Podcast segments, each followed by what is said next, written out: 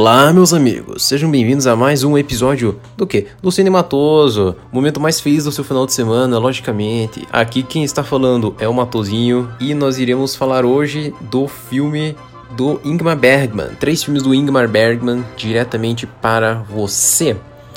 Mas, primeiramente, não podemos esquecer de comentar que essa semana rolou a Mostra de São Paulo, aliás, está rolando, e eu assisti alguns filmes da mostra que eu irei falar para vocês. Bom, o primeiro filme que eu assisti é o filme chamado Dias, dirigido por Tsai Ming Liang. E é um filme muito contemplativo, e é um filme que eu adorei muito. Que é basicamente a história de dois caras, eles estão vivendo a vida deles, aí um dia eles ficam juntos por uma noite. E o filme é duas horas disso, e eu gostei muito. É um filme muito representativo. Eu gostei, tá? Eu achei super interessante, uma fotografia lindíssima. Outro filme que eu assisti foi o filme Gênero Pan, filme do Lav Dias. Você que não conhece o Lav Dias, é um cara que tem filmes de 6, 7, 8 horas. E ele tem é, essa nova onda das Filipinas, né? Que ele é um cara, eu acho que muito bom das Filipinas.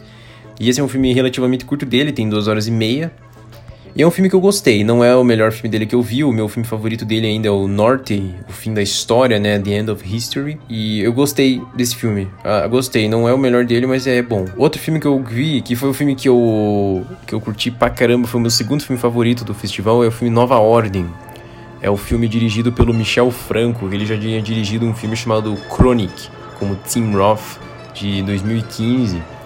E ele levou o, o Leão de Prata, ele levou o Leão de Prata em Veneza. Ele levou o segundo maior prêmio da noite e eu achei um filme sensacional, né? Que a história dessa nova ordem que tá querendo dominar e se vingar da classe mais rica, né? E é a classe pobre fazendo isso com eles. E o filme é extremamente violento, extremamente bem feito, e eu gostei muito desse filme.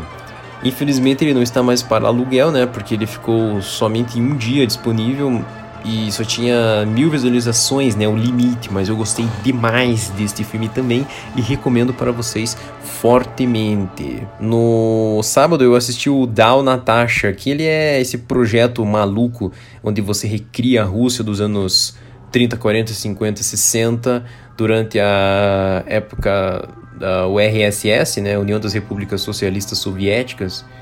E é um filme que é muito mais um experimento, sabe? Ele tem pessoas vivendo as vidas deles e você tem relações reais, o sexo é real, a violência é real e os experimentos que eles fazem no filme são reais.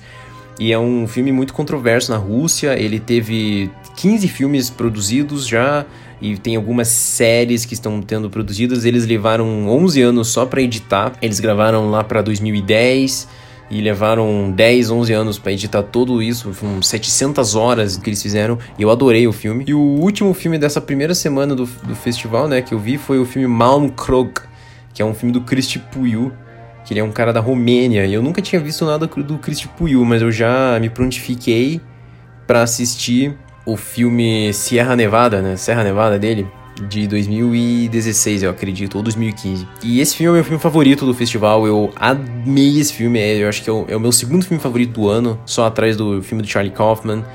E é impressionante como esse filme tem questões filosóficas, religiosas, políticas. E ele me lembra muito o filme Sono de Inverno, né? O Winter Sleep do turco Nuri Bilge Ceylan, que também toca nesses assuntos, né?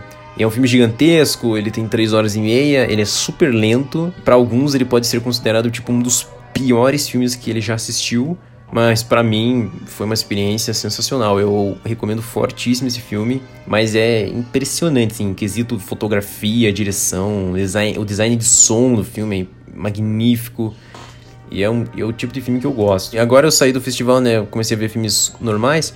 Eu assisti As Loucuras do Rei George porque eu assisti a favorita do Yorgos Lanthimos e o Lanthimos disse que esse foi um dos filmes que ele se baseou para estudar e fazer o filme da favorita. E é um filme que eu adorei.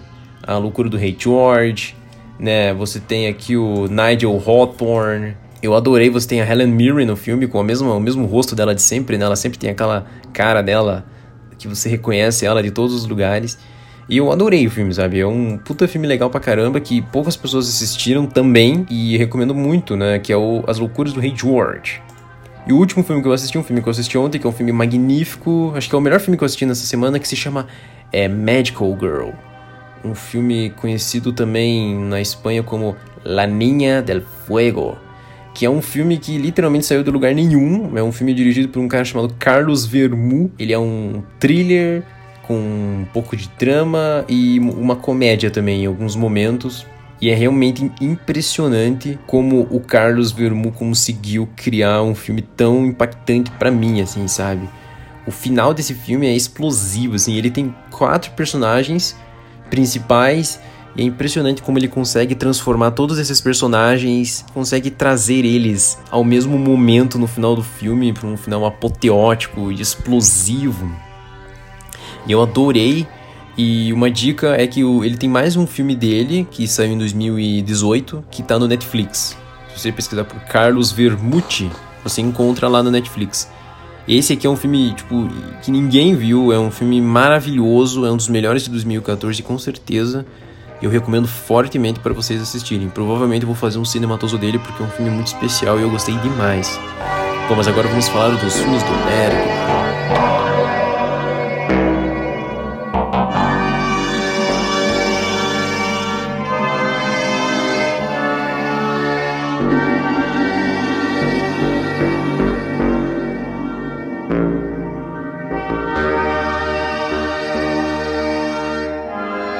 Eu estou continuando a minha saga, né?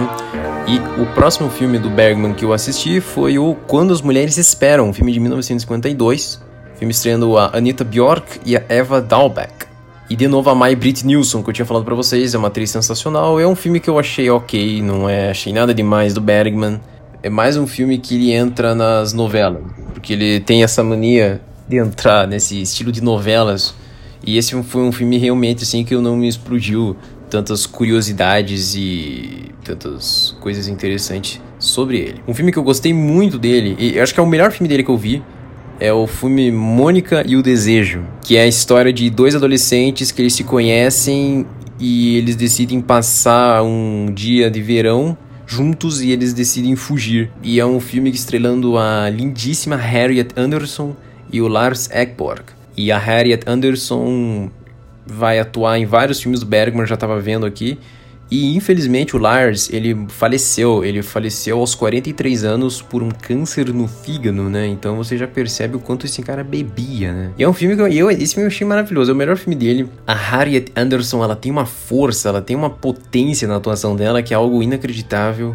E eu adorei a química dela com o Lars Ekborg. É um filme maravilhoso, escrito pelo Per Anders Fogelström, assim como o próximo que eu gostei muito, que é o filme Noites de Circo, que é a história de um dono de circo, a sua esposa e a sua amante. E esse é outro filme que também tem a Harriet Anderson, só que nesse filme tem o Uck Grunberg. E esse Uck Grunberg, ele também está no Mônica e o Desejo. E são dois filmes de 1953 e esse filme é muito interessante. Eu não sou fã de circo, mas foi um filme assim que realmente eu apreciei demais, assim, a questão de que eles estão trabalhando no circo, só que ao mesmo tempo eles não estão felizes naquele local. Então é algo para mim muito interessante que eu acho que é um filme que o pessoal deveria dar uma assistida. E eu gostei bastante, né? Sempre a fotografia do Sven Nykvist é algo explosivo, eu acho sempre sensacional e eu sempre vou recomendar para vocês fortemente. E é isso, pessoal. No próximo episódio de número 25, nós iremos continuar com mais três filmes do Bergman. E no episódio número 30, nós finalmente cairemos para o clássico Sétimo Selo, de 1957, onde a partir deste filme eu seguirei com episódios solos, para que eu não fale mais desses três sempre compactos em um só.